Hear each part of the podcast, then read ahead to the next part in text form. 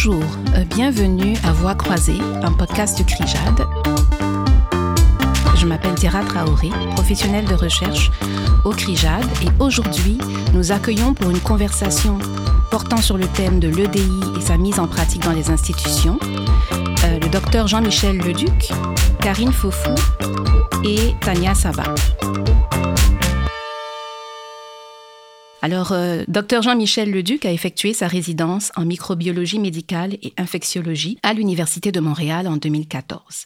Il a par la suite effectué une maîtrise en pédagogie médicale à l'Université de Dundee en Écosse, Royaume-Uni, il est microbiologiste infectiologue au Centre intégré universitaire de santé et de services sociaux du nord de l'île de Montréal, à l'hôpital du Sacré-Cœur, et professeur agrégé au département de microbiologie, infectiologie et immunologie de l'Université de Montréal. Il est chercheur en éducation médicale au Centre de recherche du de nord de l'île de Montréal et est également impliqué à la faculté de médecine comme membre du comité d'admission aux études médicales de premier cycle et co-responsable avec Dr Isabelle Ferdinand du groupe de travail sur la représentation des communautés noires en sciences de la santé. Alors bienvenue euh, Jean-Michel Leduc. Bonjour, merci de m'accueillir. Karine Fofou est doctorante en sociologie à l'Université de Montréal. Elle est titulaire d'une maîtrise en sciences de l'éducation de l'Université de Montréal ainsi que d'une maîtrise en droit public de l'Université Paris II. Elle a été lauréate du prix Marc Gagnon du meilleur mémoire de maîtrise en sciences de l'éducation en 2019. Elle est membre du conseil de direction et du comité étudiant du Centre de recherche interdisciplinaire sur la justice intersectionnelle, la décolonisation et l'équité le CRIJAD. Ses intérêts de recherche concernent notamment les inégalités sociales et éducatives et les enjeux d'équité en lien avec la discrimination systémique et la stratification sociale et ethnique. Son projet de thèse porte sur la mise en œuvre des politiques d'équité, de diversité et d'inclusion en enseignement supérieur. Alors bienvenue Karine. Merci, bonjour et merci de m'accueillir aujourd'hui. Tania Saba est fondatrice et titulaire de la chaire BMO en diversité et gouvernance et professeure titulaire à l'École de relations industrielles de l'Université de Montréal. Ses expertises couvrent les domaines de la gestion de la diversité, du vieillissement de la main-d'œuvre, des différences de valeurs intergénérationnelles, des transformations de l'organisation du travail et des compétences futures. Tania collabore à d'importants projets de recherche avec des organismes publics et privés sur les questions d'équité en emploi et d'intégration des groupes sous-représentés sur le marché du travail. En 2021, l'Association canadienne des relations industrielles lui a décerné le prix Gérard Dion visant à reconnaître des personnes ou des organisations qui ont marqué le champ des relations industrielles. Tania Saba dirige le pôle du Québec des communautés francophones du Canada dans le cadre du projet du portail des connaissances sur les femmes en entrepreneuriat, mené par le Diversity Institute de Toronto, Metropolitan University, dont elle est membre. Elle est membre affiliée au Centre des compétences futures, Future Skills Center, à l'OBVIA, c'est-à-dire l'Observatoire international sur les impacts sociétaux de l'IA et du numérique, au CIRIUM, qui est le Centre d'études internationales de Montréal et au CRIMT, Centre interuniversitaire sur la mondialisation et le travail. Bienvenue, euh, Tania Zaba. Merci, très contente d'être ici. Alors aujourd'hui, on amorce une conversation sur l'EDI et sa mise en pratique. Alors l'EDI euh, est un enjeu de plus en plus à la mode. Euh, c'est un terme équité, diversité, inclusion que l'on retrouve un peu partout euh, dans les organisations et dans les institutions. Et une des questions qui se pose tout d'abord, c'est qu'est-ce que ça veut dire l'EDI À quoi fait-on référence? Alors Karine Fofou, quand on parle de politique d'EDI, de quoi s'agit-il en général? Alors, actuellement, euh, lorsqu'on parle de politique EDI, donc on fait référence à des politiques qui visent l'équité, la diversité et l'inclusion. Alors, ces politiques sont en réalité, euh, ont pour origine les politiques d'équité en emploi qui ont été mises euh, en place à partir des années 70 au Canada, euh, années 60 euh, aux États-Unis. Et en fait, euh, ces politiques avaient alors initié hein, aux États-Unis, donc sous la forme de politiques d'affirmative action, donc des politiques de discrimination positive, avec pour objectif de lutter contre les discriminations raciales vécues notamment par les Afro-Américains. Donc discrimination au niveau de l'emploi, au niveau de l'éducation. Euh, dans un contexte euh, où donc la société américaine était euh, encore fortement marquée donc par une histoire esclavagiste qui avait relégué et qui continue d'ailleurs plus ou moins de reléguer les Afro-Américains à des positions marginales au sein de la société. Donc au niveau du Canada, ces politiques euh, donc les politiques d'équité euh, à l'emploi euh, mises en œuvre, comme je le disais, à partir des années 70 et, 80, 70-80, hein, ont ciblé en fait quatre groupes. Donc, à la suite du rapport Abella, donc du nom de la juge qui a produit donc ce rapport sur l'état des inégalités sociales au Canada, donc le rapport Abella cible quatre groupes sous-représentés, donc quatre groupes victimes de discrimination. Donc, les femmes, les personnes autochtones, les personnes handicapées et les minorités visibles. Alors, ce qu'on a qualifié de minorités visibles, euh, pour faire simple, ce sont les personnes non blanches. Alors, ces, politiques ont par la suite évolué.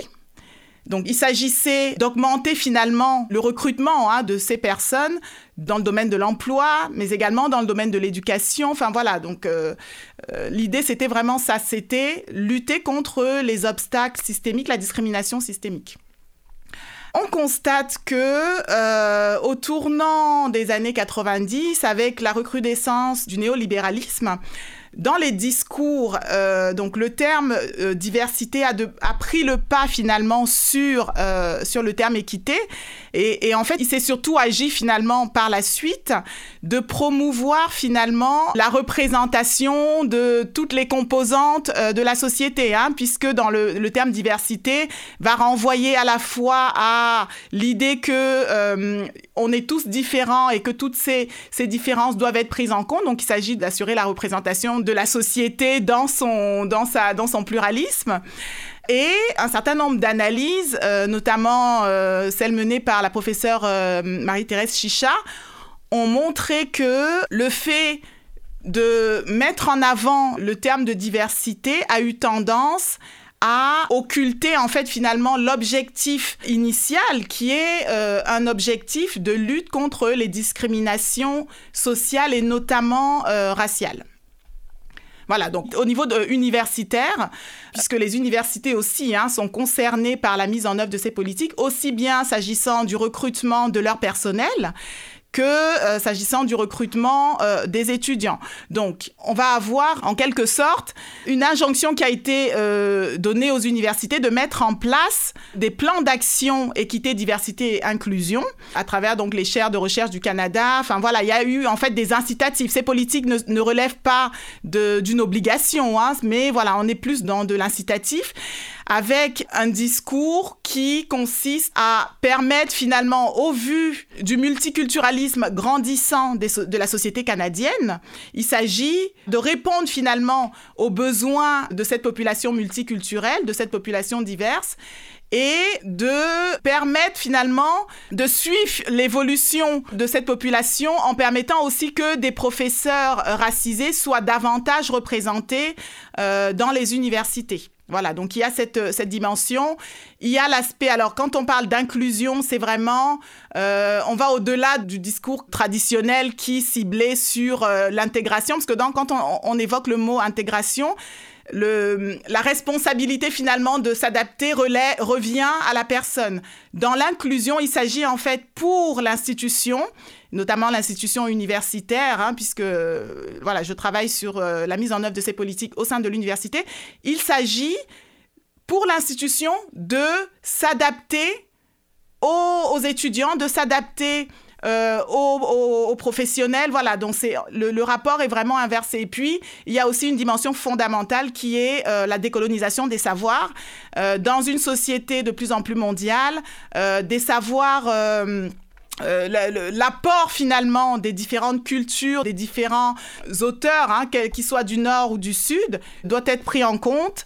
Et donc, ça, ça demande en fait finalement un questionnement, une, euh, une réflexion sur les savoirs qui sont, euh, qui sont présentés, sur la, les auteurs qui sont représentés dans les curricula. voilà, donc c'est en gros le, cœur finalement de, de, ce qu'on entend quand on parle de politique EDI. Et puis, je vais terminer en soulignant le fait que, bien que, comme je le disais, l'équité donc l'objectif d'équité euh, a été un peu noyé par le, fait qu'on met beaucoup plus en avant le terme diversité et donc la, représentation. Hein. Il ne s'agit pas seulement de représenter les différentes composantes, les différences. Il s'agit en fait surtout de lutter finalement contre les obstacles systémiques, les discriminations qui vont euh, avoir pour conséquence d'entraver finalement les parcours de certains étudiants, des, étudiants qui sont issus de certains groupes sociaux historiquement défavorisés. Voilà, il s'agit vraiment de mettre en place euh, des, mécanismes qui permettent justement qu'ils puissent euh, se sentir, avoir des parcours pour favoriser leur réussite. Et on verra tout à l'heure qu'il y a voilà, un certain nombre de, de, défis hein, qu'il faudra relever pour, euh, dans cette perspective. Et euh, dans cette optique-là, euh, Tania, vous avez fondé cette chaire BMO en diversité et gouvernance. alors, est-ce que est-ce qu'il y a un lien avec les développements que Karine nous a évoqués en termes de, de ces politiques-là? Et pourquoi cette chaire a été mise sur pied? Et puis quels sont vos objectifs? Oui, très bien. Écoutez, ça va me faire certainement grand plaisir de parler de la chaire, de ses objectifs.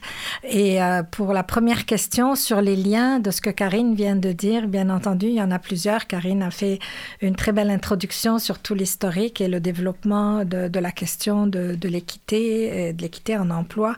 Euh, juste avant peut-être de parler de la chaire, j'aimerais quand même qu'on fasse une bonne différence entre les programmes en équité, diversité, inclusion et les lois d'accès à l'égalité du Québec et les lois d'équité en emploi du, Canada qui font en sorte que, par exemple, pour l'Université de Montréal, eh bien, c'est une institution, donc un organisme qui est assujetti à la loi. Donc, il n'y a pas seulement une question de préférer diversité ou équité, euh, il y a des obligations, puis la loi est très claire sur la nécessité, par exemple, d'abord de corriger les sous-représentations et pas seulement en recrutement, de corriger les sous-représentations à tous les postes dans l'organisation et deuxièmement, de regarder les systèmes pour faire en sorte que l'accès ou l'égalité des chances soit assurée. Bien entendu, pour ne pas reproduire les discriminations et faire en sorte que le traitement équitable soit assuré à tout le monde.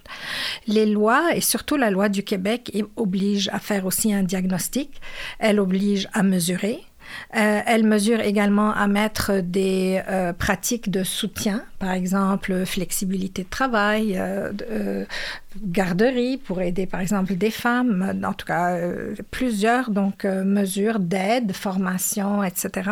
pour aider à pouvoir donc avancer dans les emplois. Et c'est vrai, je suis entièrement d'accord avec Karine que la, la, dérive vers parler plus de diversité ou parler diversité inclusion puis de un peu euh, laisser équité de côté, ce qui est une aberration totale parce que même quand on fait un programme en EDI puis qu'on n'est pas assujetti à la loi, si on ne vise pas deux choses, corriger les sous-représentations et enlever les biais des systèmes, donc la discrimination systémique pour assurer une égalité des chances à tout le monde, eh bien là, on a un problème dans la façon même de concevoir les programmes. Donc, c'est peut-être juste euh, une entrée en matière. La chaire, euh, écoutez, a été euh, fondée donc en, 2017. la programmation voulait d'avoir une chaire. Donc, c'est une chaire philanthropique. La, BMO a été le, donateur. Donc, dans le cadre de la grande campagne, de la dernière grande campagne de l'Université de Montréal, et on a eu la chance d'avoir donc le financement nécessaire pour pouvoir fonder une chaire. depuis, la chaire, je vous dirais, s'occupe de trois éléments, euh, ou si vous voulez, trois foyers de, recherche. Euh, donc, le premier, c'est la question de l'EDI. Donc, c'est la diversité dans les organisations, toute la question autour euh, des, discriminations, toute la question autour des pratiques, comment évoluent les programmes en équité, diversité et inclusion dans les organisations.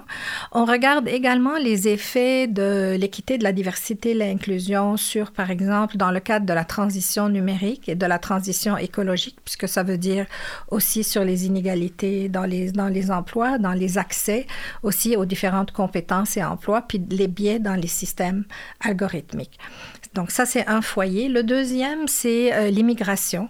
Donc euh, aussi, euh, j'ai la chance de travailler justement de, de très près avec Marie-Thérèse Chicha également sur des questions donc d'immigration, sur la question de l'intégration en emploi, les parcours professionnels, les reconnaissances des titres de compétences et de voir un peu les différents parcours donc des personnes immigrantes.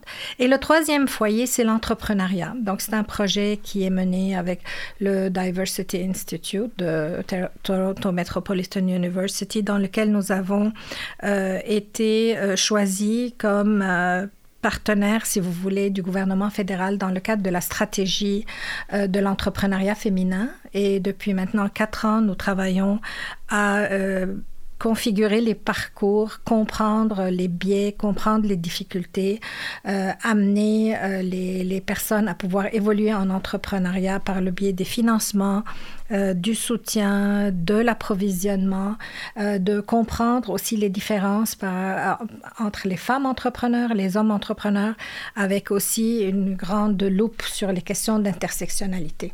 Donc, surtout l'entrepreneuriat, par exemple, des Noirs, l'entrepreneuriat autochtone, l'entrepreneuriat pour les personnes handicapées, euh, etc.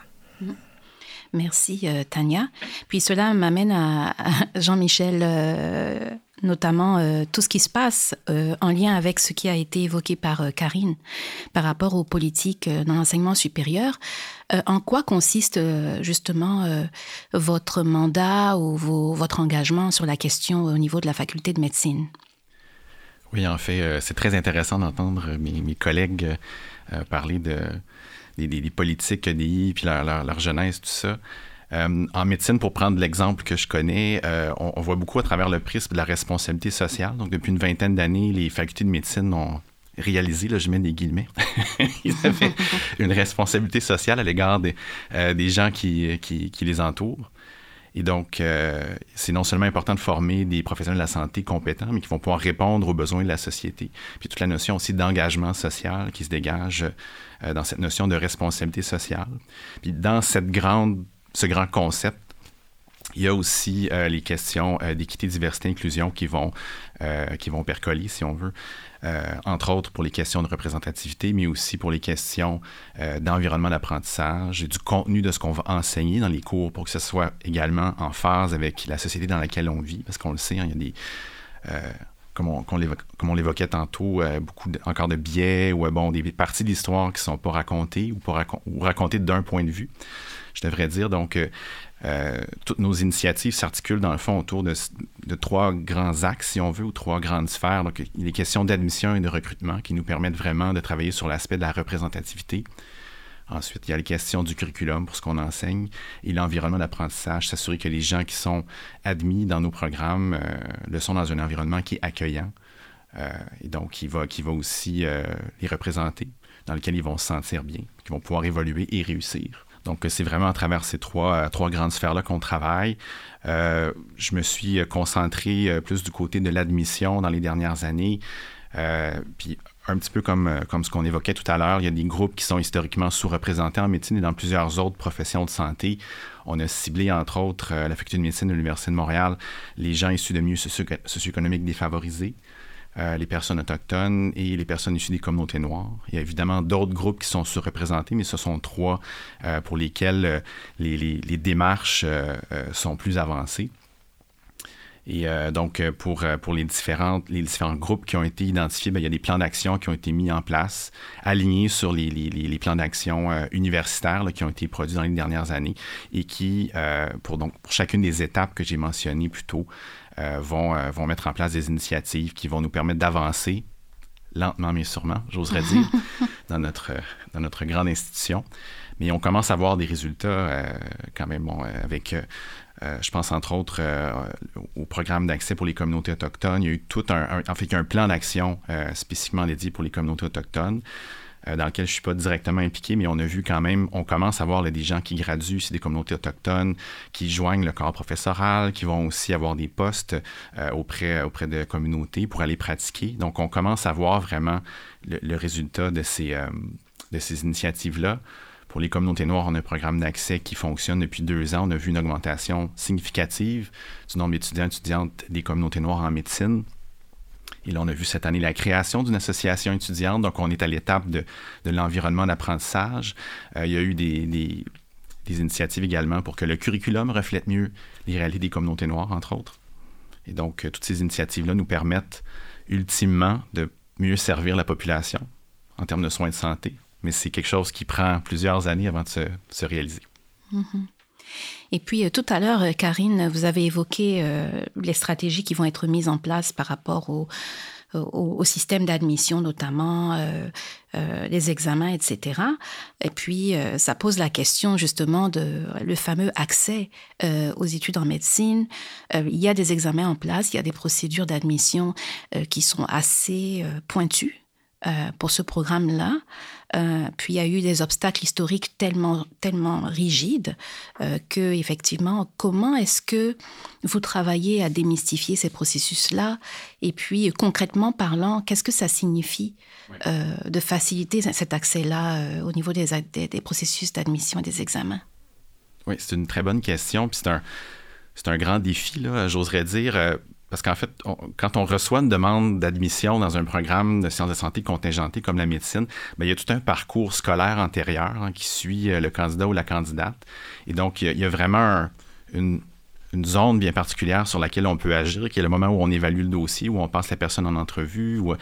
mais euh, il y a, donc, certains obstacles on, le constate, là, qui, sont vécus vraiment, vraiment en amont dans le processus et donc pour lesquels notre champ d'action dans nos, dans nos partenariats, on fait beaucoup, euh, on, a plusieurs collaborations avec euh, des, euh, des programmes de mentorat ou des organismes qui vont, qui vont accompagner des jeunes au secondaire, par exemple, pour démystifier ces professions-là, pour les accompagner dans leur démarche d'admission. On sait aussi, malheureusement, que dans le système scolaire, il y a du racisme systémique. Donc, ces choses-là peuvent se refléter aussi quand la personne arrive et dépose sa demande sur, sur les, les scores. Euh, il y a aussi euh, certaines différences de sous-groupes, certains biais qu'on peut observer dans certains des outils qu'on utilise. Euh, et là, encore une fois, il y a tout un défi logistique considérant le nombre de demandes qu'on a à traiter chaque année. C'est plusieurs milliers de demandes, si je prends l'exemple du programme de médecine. Alors, comment on va réussir à, à identifier, par exemple, des parcours particuliers ou des parcours non linéaires chez cette population-là? Puis, honnêtement, c'est c'est un défi avec lequel on jongle encore. Il n'y a pas de solution miracle. Chaque université arrive avec euh, ses solutions, mais euh, il n'y a, pas, euh, a pas de solution unique à, cet enjeu-là. Donc, il y, a beaucoup, il y a beaucoup de travail, ce qu'on réalise à faire en amont pour la sensibilisation, l'accompagnement. Les gens, des fois, ne considèrent pas la, la profession, se disent c'est pas pour moi. L'absence de modèle de rôle aussi euh, est revenue souvent dans, les, démarches de, consultation qu'on a faites. On a fait un forum citoyen il y a deux ans aussi. Puis on essaie du mieux qu'on peut de mettre de l'avant les modèles de rôle, par exemple, sur les communautés noires qui sont, euh, en médecine. Euh, et donc, et, lentement, on voit un, cercle vertueux qui s'installe. Des gens sont admis, deviennent professeurs et peuvent eux-mêmes ou elles-mêmes inspirer des futurs étudiants. Mais c'est encore une fois, un cycle qui prend plusieurs années à s'installer. Mm-hmm. Donc, euh, il y a des démarches en amont. Pour ce qui est des outils d'admission comme tel, euh, on est un programme qui fonctionne en deux étapes. Donc, une première étape avec des tests en ligne, euh, la cotère, tout ça. Puis une deuxième étape qui est l'entrevue. dans les dernières années, on a mis de plus en plus d'importance pour l'entrevue, qui est une occasion pour les candidats ou candidates de faire valoir leur qualité personnelle. on, on, réalise en fait que pour être un bon médecin, par exemple, ben, c'est beaucoup, beaucoup des qualités personnelles, de communication, d'empathie. Oui, ça prend une, performance scolaire qui va nous permettre de passer à travers des études exigeantes, mais c'est aussi beaucoup, ultimement, des humains qui vont entrer en relation, qui vont soigner des gens.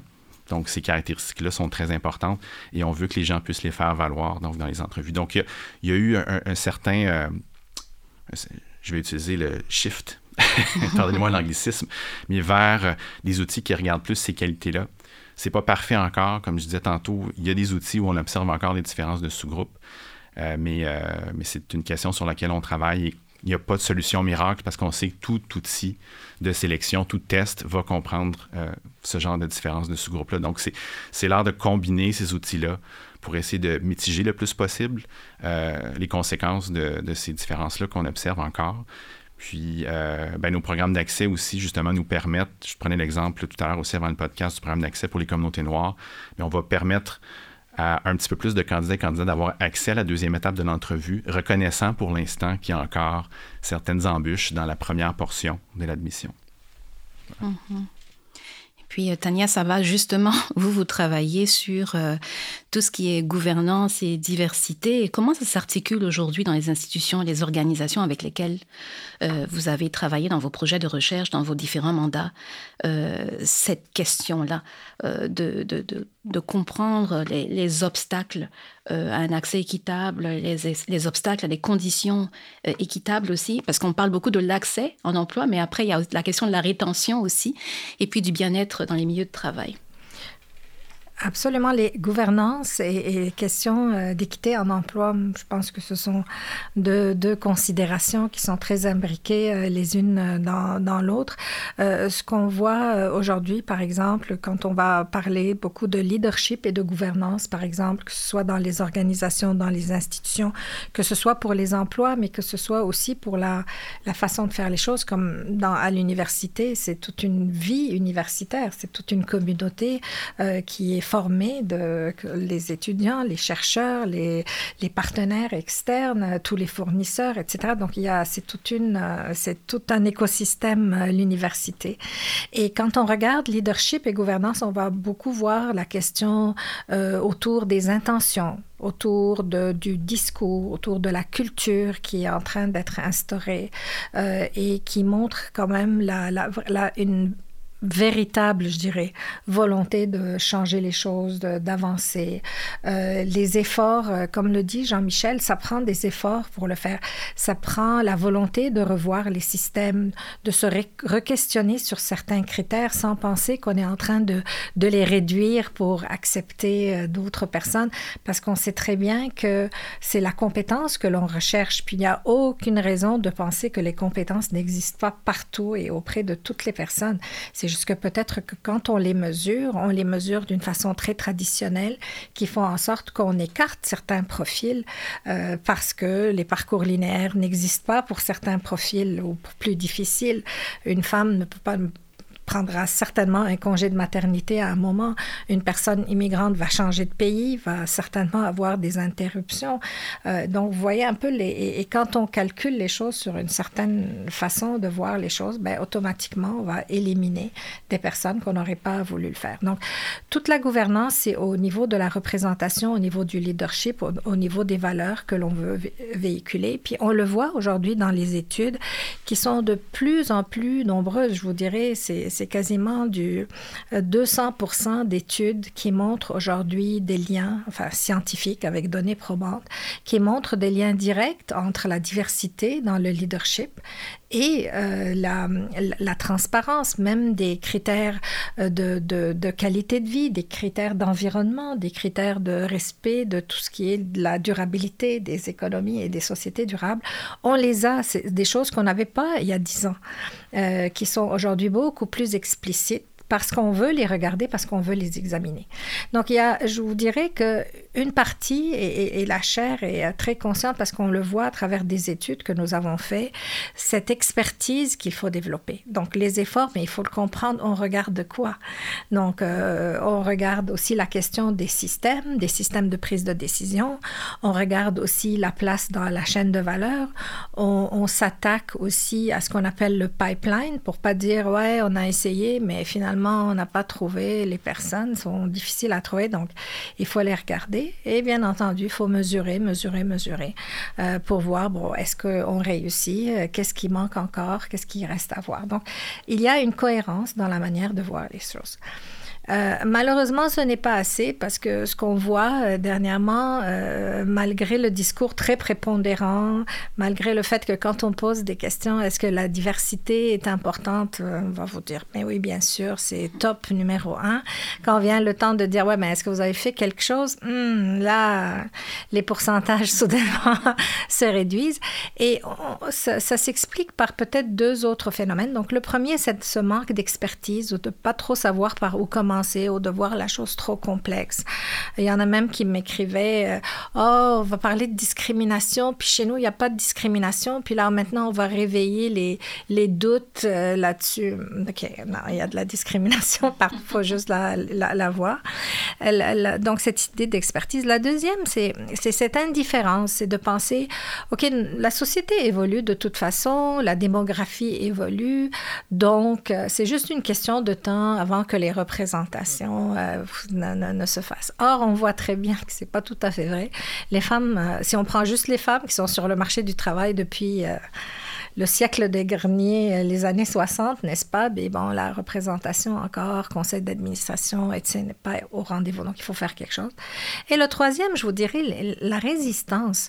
regardez les phénomènes qu'on voit aux États-Unis. Regardez, on avance un peu, puis soudainement, là, il y a la peur de perdre justement ce, privilège qu'on avait, de dire est-ce qu'on va, on est en train d'aller trop loin, euh, et donc le, braquage euh, qu'on voit. Puis encore une fois, souvent c'est, ça résulte en un manque de compréhension parce que euh, jamais des décisions ne devraient être prises, en tout cas sur des questions de profil, mais sur des questions de compétences et de profil et de vérifier que les systèmes n'écartent pas des personnes indûment, disons. Mhm.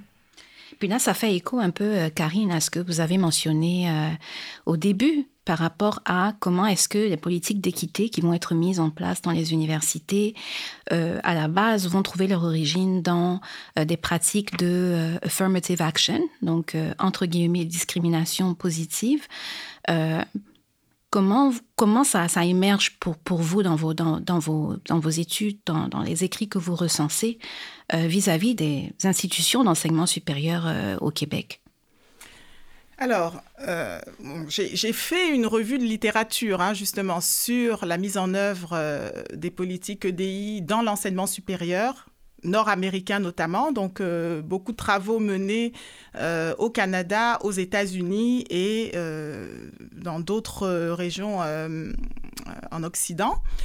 Et si je puis dire, malheureusement, ce qui est quand même dominant dans les travaux de recherche empirique, c'est beaucoup de un regard très critique sur la mise en œuvre de ces politiques qui, euh, alors les éléments qui sont souvent évoqués hein, dans la mise en œuvre, c'est donc comme je le disais, le fait que l'équité finalement est reléguée au second plan et que la diversité est, davantage présentée finalement comme euh, on est euh, dans des politiques qui visent la représentativité pour la représentativité et des un certain nombre d'analyses vont jusqu'à parler de politique marketing pour attirer une clientèle euh, étudiante internationale dans un contexte de restrictions budgétaires pour les universités où il faut voilà pouvoir euh, euh, continuer à rayonner. Voilà, il y a, y a ce, cet aspect-là qu'il ne faut pas occulter. Et puis un autre élément qui, est, qui est souvent mis en avant, c'est lorsque les professionnels euh, racisés notamment sont recrutés, euh, ces professionnels euh, relatent des expériences de marginalisation au sein de l'université. Donc, il ne s'agit pas seulement d'assurer la représentation de ces professionnels, mais aussi de leur donner une place, de leur donner une voix. Et dans la mise en œuvre des politiques EDI, euh, on ne peut pas en fait euh, occulter euh, les rapports de pouvoir au sein de la société, hein, qui sont qui dépassent finalement le, simple cadre universitaire. On est quand même dans une réflexion. On ne peut pas, disons, faire l'économie d'une réflexion sur les fondements idéologiques de, de notre système social. je m'explique. On est le système éducatif occidental qui est en fait le système éducatif, euh, on pourrait dire international. Hein. On est sur un paradigme fonctionnaliste. Euh, c'est-à-dire un paradigme qui considère qu'il y a une égalité des chances pour tous et que euh, le, finalement, c'est le mérite, la justice méritocratique qui prime, hein, en, assurant l'égalité d'accès et l'égalité de traitement. Euh, on, garantit finalement les conditions d'une égalité des chances et dès lors, les plus méritants, donc euh, il est tout à fait normal que les, les plus méritants accèdent aux fonctions les plus, euh, les plus prestigieuses, les plus valorisées, etc.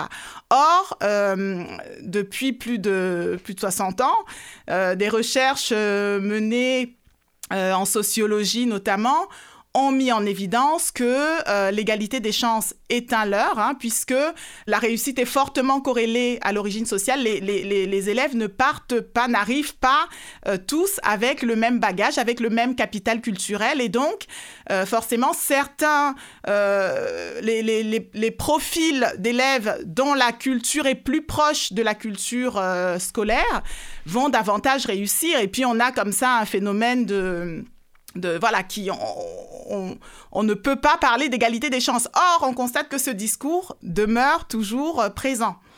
Donc, il faudrait en fait se questionner sur euh, les fondements de notre système éducatif parce qu'en mettant en place des politiques compensatoires qui visent justement à rééquilibrer euh, les iniquités scolaires, on fait un traitement finalement superficiel. On ne modifie pas fondamentalement la structure euh, compétitive euh, de notre système qui est une structure qui élimine, qui trie.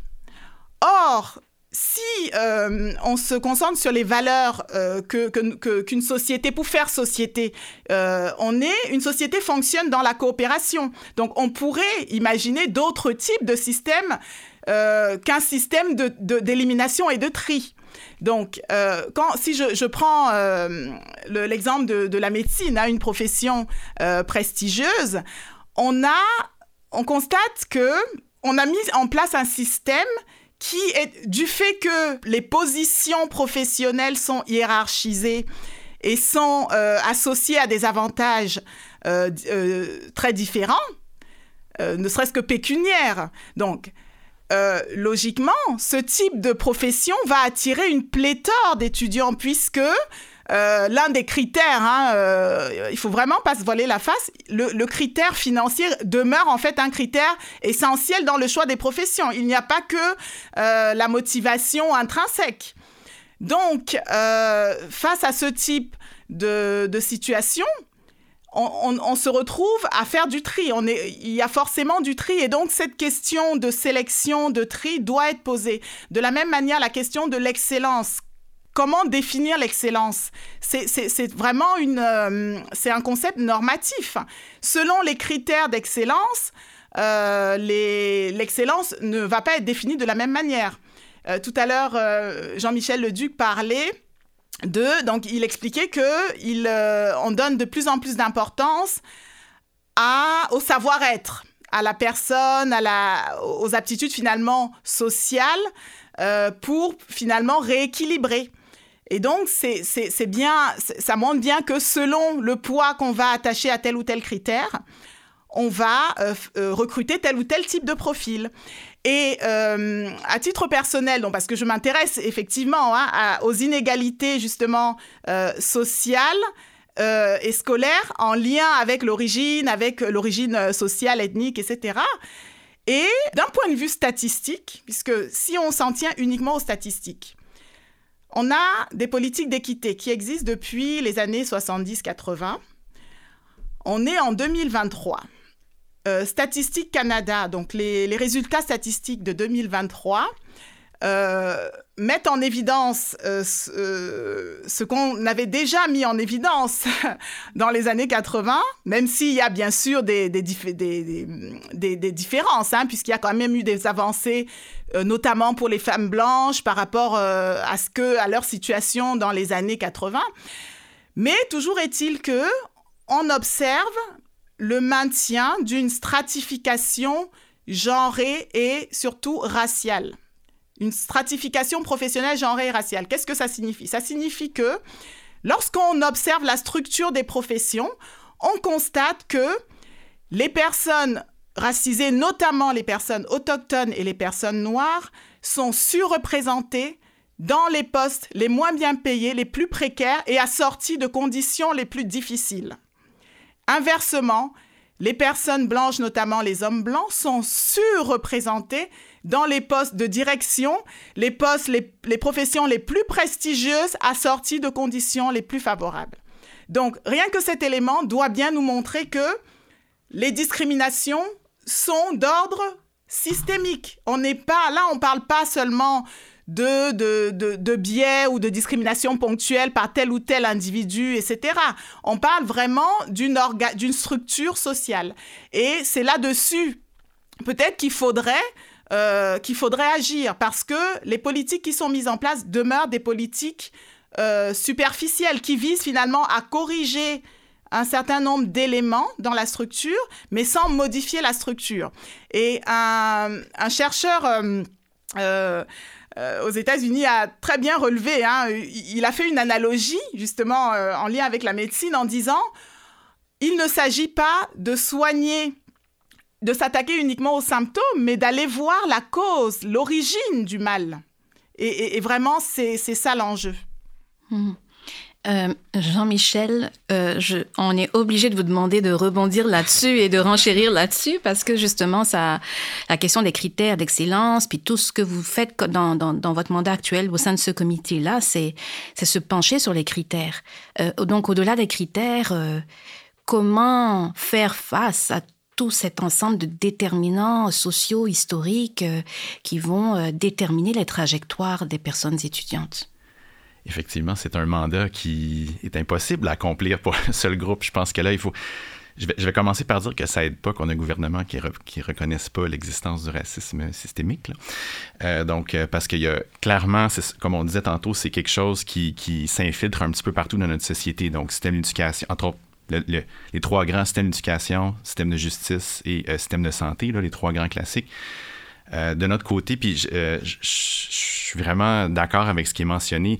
Euh, les, programmes d'accès qu'on met sur pied, on dit en anglais tweaking the margins, dans le fond, c'est des, programmes qui permettent de contourner un peu le, gros système en place qui, comme, je le mentionnais un peu tantôt, dès, le début de la scolarisation, finalement, euh, crée des iniquités qui se reflètent après quand la personne dépose sa demande euh, en médecine. Donc, je, veux être réaliste là, de, de, notre point de vue, là, que, il y a quand même, on, sent qu'il y a quand même un, on est, on peut pas tout faire juste euh, rendu à l'admission. Euh, ce qu'on a constaté, c'est euh, ce que Karine mentionnait, la méritocratie est vraiment une valeur profondément ancrée dans, bon, si, je prends l'environnement de la faculté de médecine, dans notre société occidentale, j'oserais dire en général. Hein, donc, il faut, il y, a comme cette association-là entre, entre j'ai travaillé, je mérite vraiment la place ou en fait ce que j'ai obtenu par mon travail et mon travail seul, alors qu'on sait que c'est pas vrai, puis il y a plein de déterminants sociaux sous-jacents qui vont faire que pour le même travail, on n'aura pas nécessairement le même résultat.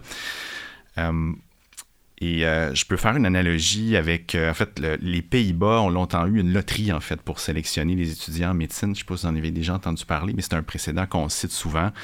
Pendant plusieurs années, c'était une loterie pondérée, mais c'était quand même une loterie pondérée en fonction des résultats scolaires. Euh, donc, plus les personnes avaient des, notes élevées, plus elles avaient de chances de rentrer, mais ça permettait quand même un certain, je mets des guillemets encore, mais rebrassage, en fait, du profil traditionnel des gens ennemis. Et la loterie a été abandonnée, euh, entre autres pour des raisons politiques, quand justement, c'est l'espèce de dissonance cognitive que ça intègre par rapport à, à la méritocratie qui est profondément ancrée dans nos types de professions, faisait qu'au niveau politique, c'était insoutenable. Et à chaque fois que nous, on, amène la question de la loterie dans, nos discussions dans les comités d'admission, il y a des gens qui font de l'urticaire et euh, ça s'arrête généralement après quelques minutes où ça n'a pas de bon sens. Donc, euh, c'est juste pour dire à quel point, quand on dit euh, travailler sur les marges, essayer de mettre en place des programmes qui, somme toute, demeurent superficiels parce qu'ils ne corrigent pas les iniquités sous-jacentes qui sont très profondes, mais quand on essaie vraiment de, de penser en dehors de la boîte ou de rebrasser les choses, ben, là, il y, a des valeurs qui sont, qui sont profondément titillées. Et euh, je, je sais pas si c'est la meilleure façon, en fait, la loterie, probablement pas, mais c'est juste pour vous, vous illustrer à quel point on est tellement dans la, dans la méritocratie que c'est quelque chose que les gens ont beaucoup de difficultés à, même concevoir. Euh, donc, euh, c'est quoi la solution à tout ça? Je ne sais pas. Euh, mais certainement, je pense que c'est vraiment des. Il faut que ça soit longitudinal. Il faut vraiment, comme je dis, il y, a du mentorat qui existe en amont, mais ça prend des actions coordonnées avec des partenaires qui sont beaucoup, beaucoup plus tôt dans le système scolaire, qui vont pouvoir nous aider pour qu'une fois que les gens déposent leur demande, euh, il n'y ait pas ces, iniquités-là ou qu'il n'y ait pas ces, différences-là qu'on observe.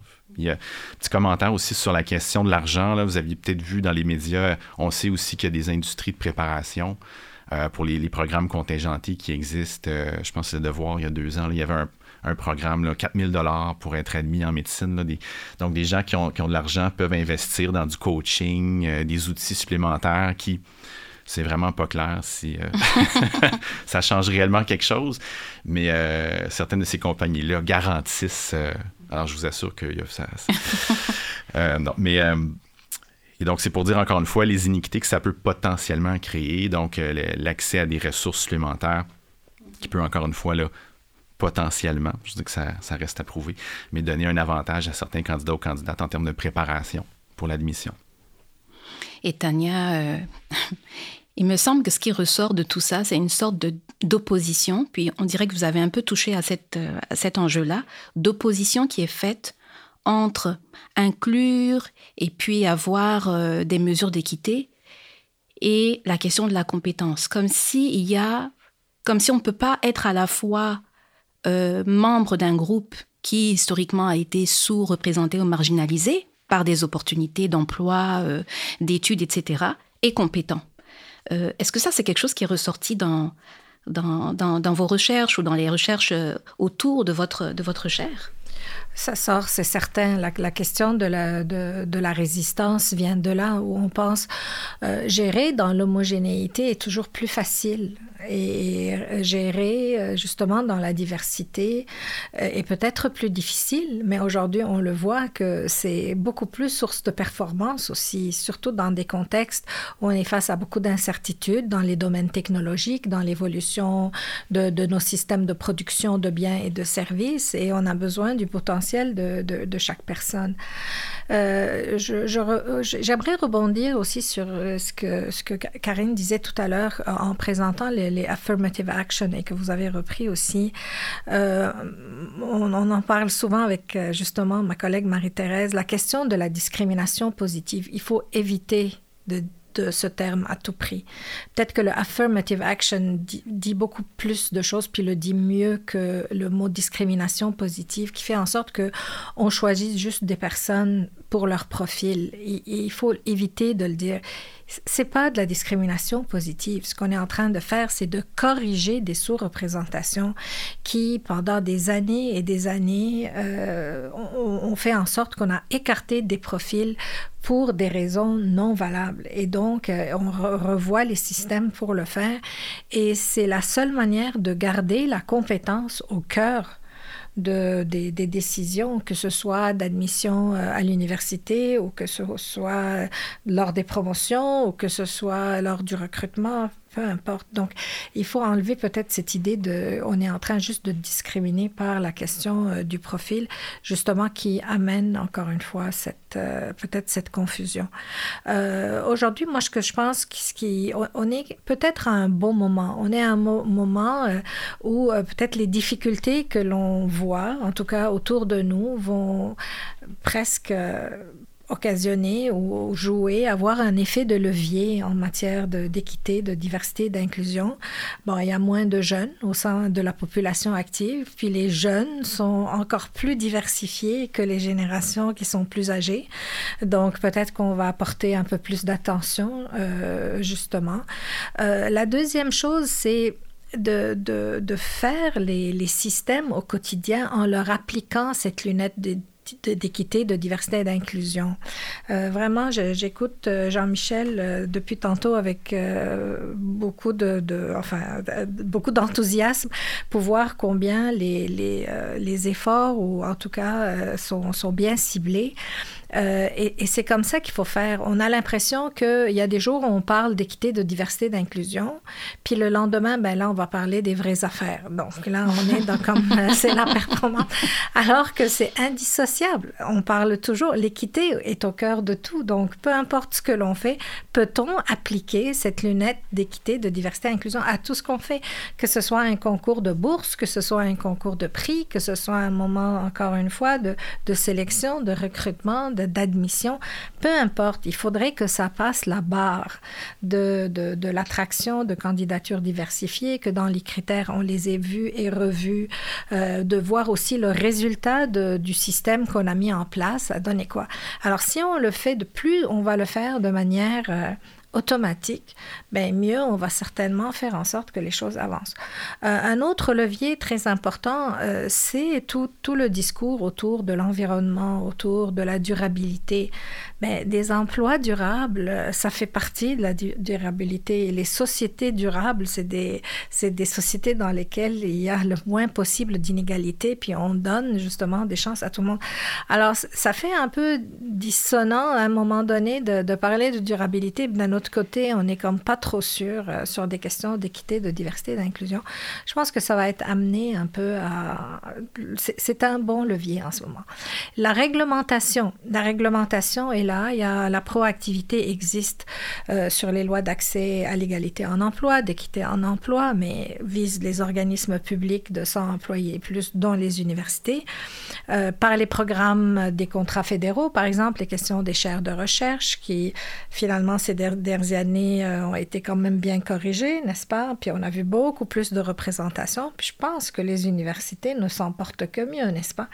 Alors, euh, ça a été à un moment donné un, peu un, bras de fer euh, qui est, en tout cas, expliqué par des législations, donc par une obligation ici des, des programmes de contrats fédéraux et qui a aussi donné quand même des résultats. Donc, il faut peut-être renforcer un peu les réglementations, peut-être mettre des réglementations là où il n'y en a pas, ou bien jouer euh, la phase de, la normalisation, c'est-à-dire mettre des critères, mettre des certifications, par exemple sur les organisations, l'approvisionnement inclusif, pour faire en sorte que l'on pense à des partenaires diversifiés. Donc il y a des moyens qui se mettent en place et qui peuvent avoir certainement des effets. Et saluer les initiatives. Pourquoi ne pas, euh, que ce soit au niveau des associations, que ce soit au niveau des, des organismes, euh, par exemple, de saluer quand il y a justement des initiatives mises en place qui font en sorte qu'on a justement les modèles les, les, euh, qui, peuvent justement influencer les plus jeunes générations euh, et quand on a par exemple mis en place des systèmes qui donnent de bons résultats. Donc il faut jouer un peu les trois, la réglementation, la renforcer, normalisation par la certification et la reconnaissance des initiatives. Ce serait vraiment Généralement, c'est un bon trio. Mais là, est-ce que le discours sous-jacent de tout ce qui se passe, en fait, n'est pas un discours qui, justement, pour reprendre le terme méritocratie euh, et tri, sélection, etc., qui ont été mentionnés, est-ce que ce n'est pas un discours qui, fondamentalement, euh, fait en sorte que la, réglementation qui est imposée est, perçue, pour faire l'avocat du diable, euh, comme une sorte de compromission ou de, si on veut, qu'on va aller se satisfaire de critères moindres, donc d'une moindre qualité en termes de travail, euh, de compétences, euh, d'excellence, en faisant ça. Je vous laisse réagir.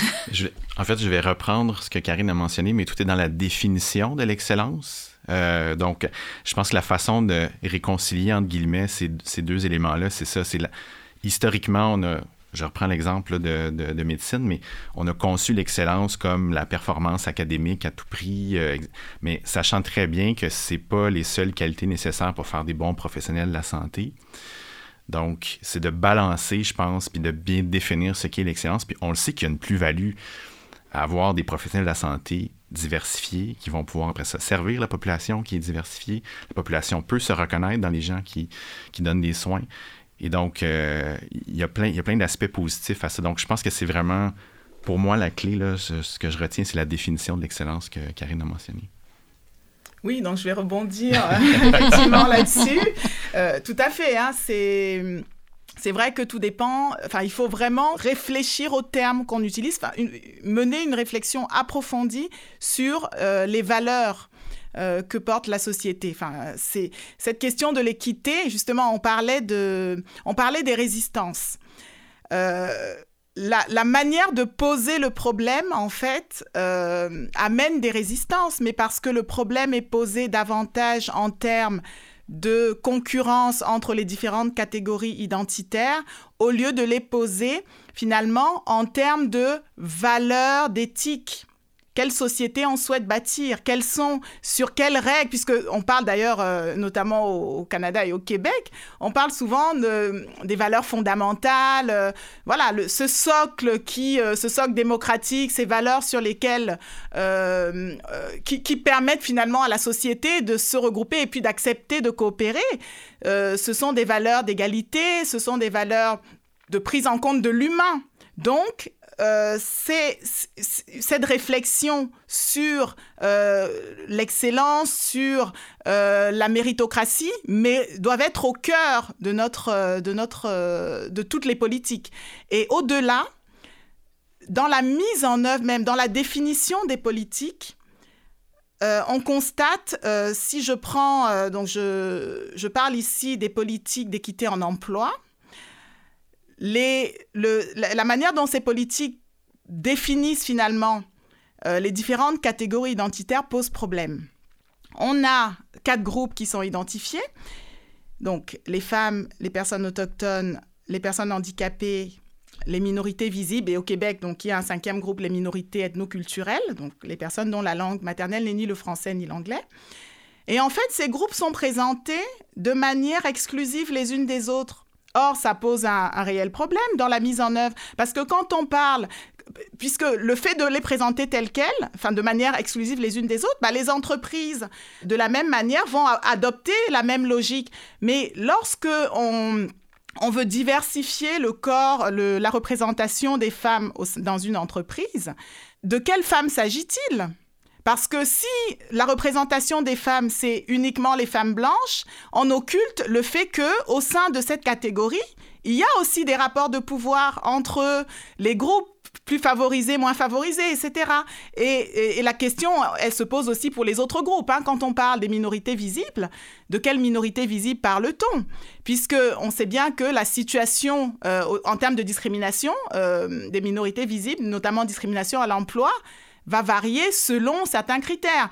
On a, par exemple, des minorités considérées comme minorités modèles donc j'entends ici les minorités, euh, les personnes originaires, notamment de Chine, qui, euh, ont, qui, qui, au niveau donc euh, structurel vont plutôt avoir une bonne réussite éducative, etc.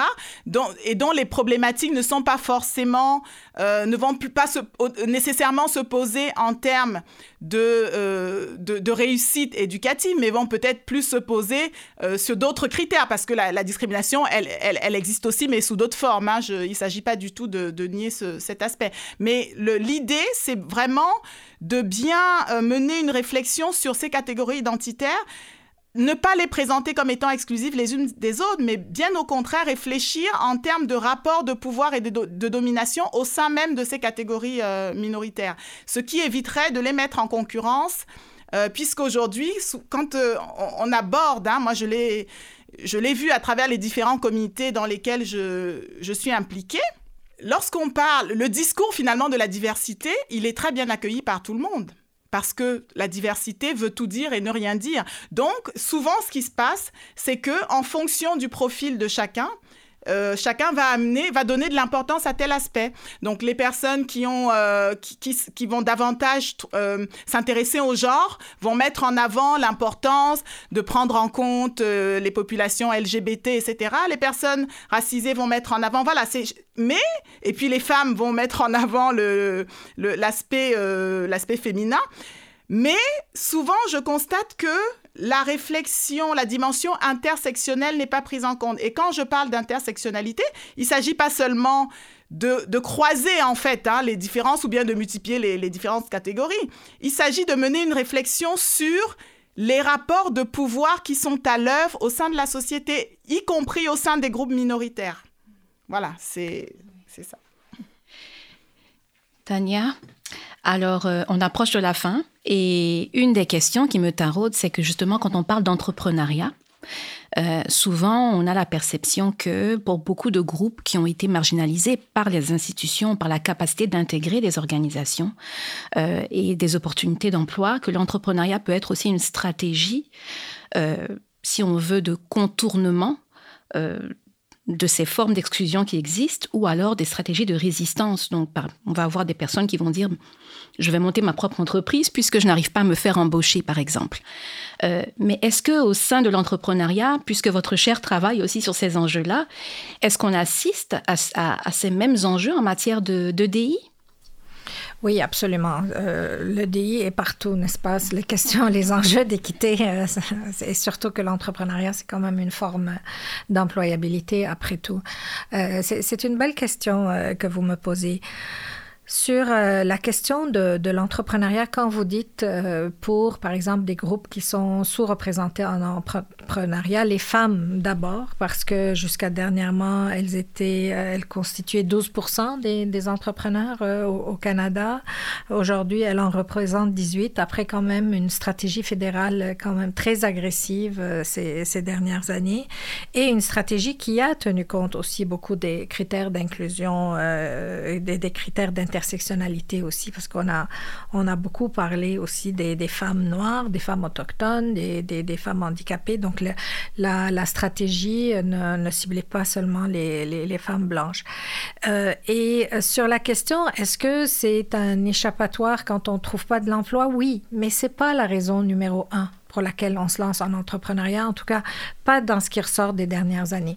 Souvent, c'est pour réaliser un rêve, souvent c'est pour l'autonomie qu'on peut avoir euh, de, pouvoir changer les choses, de pouvoir faire une différence dans sa communauté.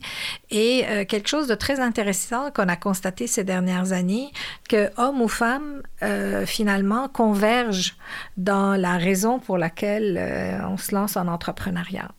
Et euh, ce qu'on constate, ben, si on fait un peu la même logique que pour l'emploi, que pour l'admission à l'université et autres, ben, on, les constate, les difficultés euh, dans le parcours. Par exemple, euh, chez les femmes noires, par exemple, dans les communautés noires, euh, si on regarde un peu le pourcentage de femmes qui se lancent en entrepreneuriat, donc on regarde les communautés noires, ben c'est presque 50% ou 45 qui, qui, se lancent en entrepreneuriat, loin du 12 par exemple, des femmes canadiennes. Chez les, les femmes chinoises, euh, même plus, 60% euh, Les femmes autochtones sont beaucoup plus actives en entrepreneuriat que, que les hommes. Alors, et l'entrepreneuriat est, reconnu comme étant euh, beaucoup une intervention aussi communautaire une intervention, même de euh, tenir un peu la famille, d'être parfois même la, personne vraiment en charge de, donc de la famille. Et euh, alors, et là, euh, vraiment, il y a toute une cascade, euh, évidemment, de barrières qu'on a pu examiner, que ce soit, ça va de l'accès au financement euh, jusqu'au, jusqu'à la COVID, évidemment, qui a beaucoup touché les, femmes, surtout parce qu'elles sont dans des secteurs qui ont été très vulnérables et touchés par la COVID. Mais ce qui a été intéressant, surtout à travers un peu le cheminement, c'est de voir que pour corriger les choses, on ne peut pas juste amener les personnes, les femmes, les, vers les systèmes il faut que les systèmes viennent vers les femmes. Parce qu'à un moment donné, les femmes abandonnent parce que le système ne leur plaît pas. Pas seulement parce qu'elles ont en ont assez de se battre. Mais euh, si on regarde, par exemple, si on change un peu l'impact euh, que l'on recherche pour investir, si on regarde un peu plus l'impact environnemental, l'impact en renforcement de capacité, l'impact d'implication communautaire, c'est tous des impacts sociaux qui sont très importants, de toute façon qui se monnaient quelque part. Et là, certainement que des femmes vont avoir beaucoup plus de chances de pouvoir percer parce que déjà, elles tiennent ces, ces impacts font partie intégrante un peu de leur, euh, de leur mission et de la raison pour laquelle elles se lancent en affaires. On a regardé du côté de l'approvisionnement. Euh, euh, par exemple, les femmes vont se lancer beaucoup en affaires, vont utiliser leurs épargnes personnelles. Et au lieu de, une fois qu'elles ont un montant ou un petit capital, au lieu d'aller chercher de l'argent des, banques, par exemple, ben, elles vont utiliser leur argent, puis après, elles vont avoir plus de difficultés à une étape subséquente. Donc, il y avait beaucoup de choses. Les compétences entrepreneuriales. On va se lancer en entrepreneuriat euh, parce qu'on a un rêve, mais à un moment donné, il faut les connaître un peu, les finances, la, la lourdeur aussi de la réglementation gouvernementale, etc. Donc, c'est encore une fois, on ne peut pas regarder une affaire. Euh, ah, on va regarder du côté des financements ou du soutien, il faut regarder l'ensemble jusqu'à l'approvisionnement. L'approvisionnement, c'est des réseaux. La meilleure façon de continuer en entrepreneuriat, ben, c'est d'avoir des contrats, c'est d'avoir des consommateurs. Parce que c'est beau de donner du financement. Euh, et on a regardé, par exemple, dans des politiques d'approvisionnement inclusif du gouvernement. Ça, ça fait exactement un peu partie des critères dont on parlait tout à l'heure. Alors, les femmes nous disaient lors de groupes de discussion, ben, sur les critères, par exemple, il y en a comme 10, on, en remplit 9, mais le dixième, c'est le chiffre d'affaires de l'année dernière, mais qui est jamais assez élevé. Et là, on vient de perdre l'éligibilité. Euh, et c'est ça, amener le système, c'est de dire, est-ce que c'était nécessaire d'avoir un chiffre d'affaires si élevé, par exemple, euh, pour pouvoir euh, être admissible à cette liste d'approvisionnement, au pouvoir justement formuler une, être candidat donc pour recevoir un contrat, par exemple, du gouvernement. Donc, voyez un peu les, et c'est ça qu'il faut regarder un peu plus en finesse. mais certainement, l'entrepreneuriat, vous savez, le, le, Québec, euh, même le Canada, euh, est, formé à plus de 95% de petites et moyennes entreprises et qui créent euh, le, plus d'emplois. Et, donc, de l'encourager ne peut être que quelque chose de très bien. Et puis, pour le mot de la fin, parce que là, comment ne pas rebondir sur le fait qu'on parle de 95% des entreprises étant des PME et si les réglementations ne s'appliquent aux entreprises de 100 employés et plus, effectivement, ça soulève la question laquelle, dans quelle mesure est-ce qu'on s'attaque réellement à un système. Euh, sur ces mots, euh, merci d'avoir participé à notre émission d'aujourd'hui et la conversation se poursuit avec le CRIJAD. Merci. Absolument, merci. merci.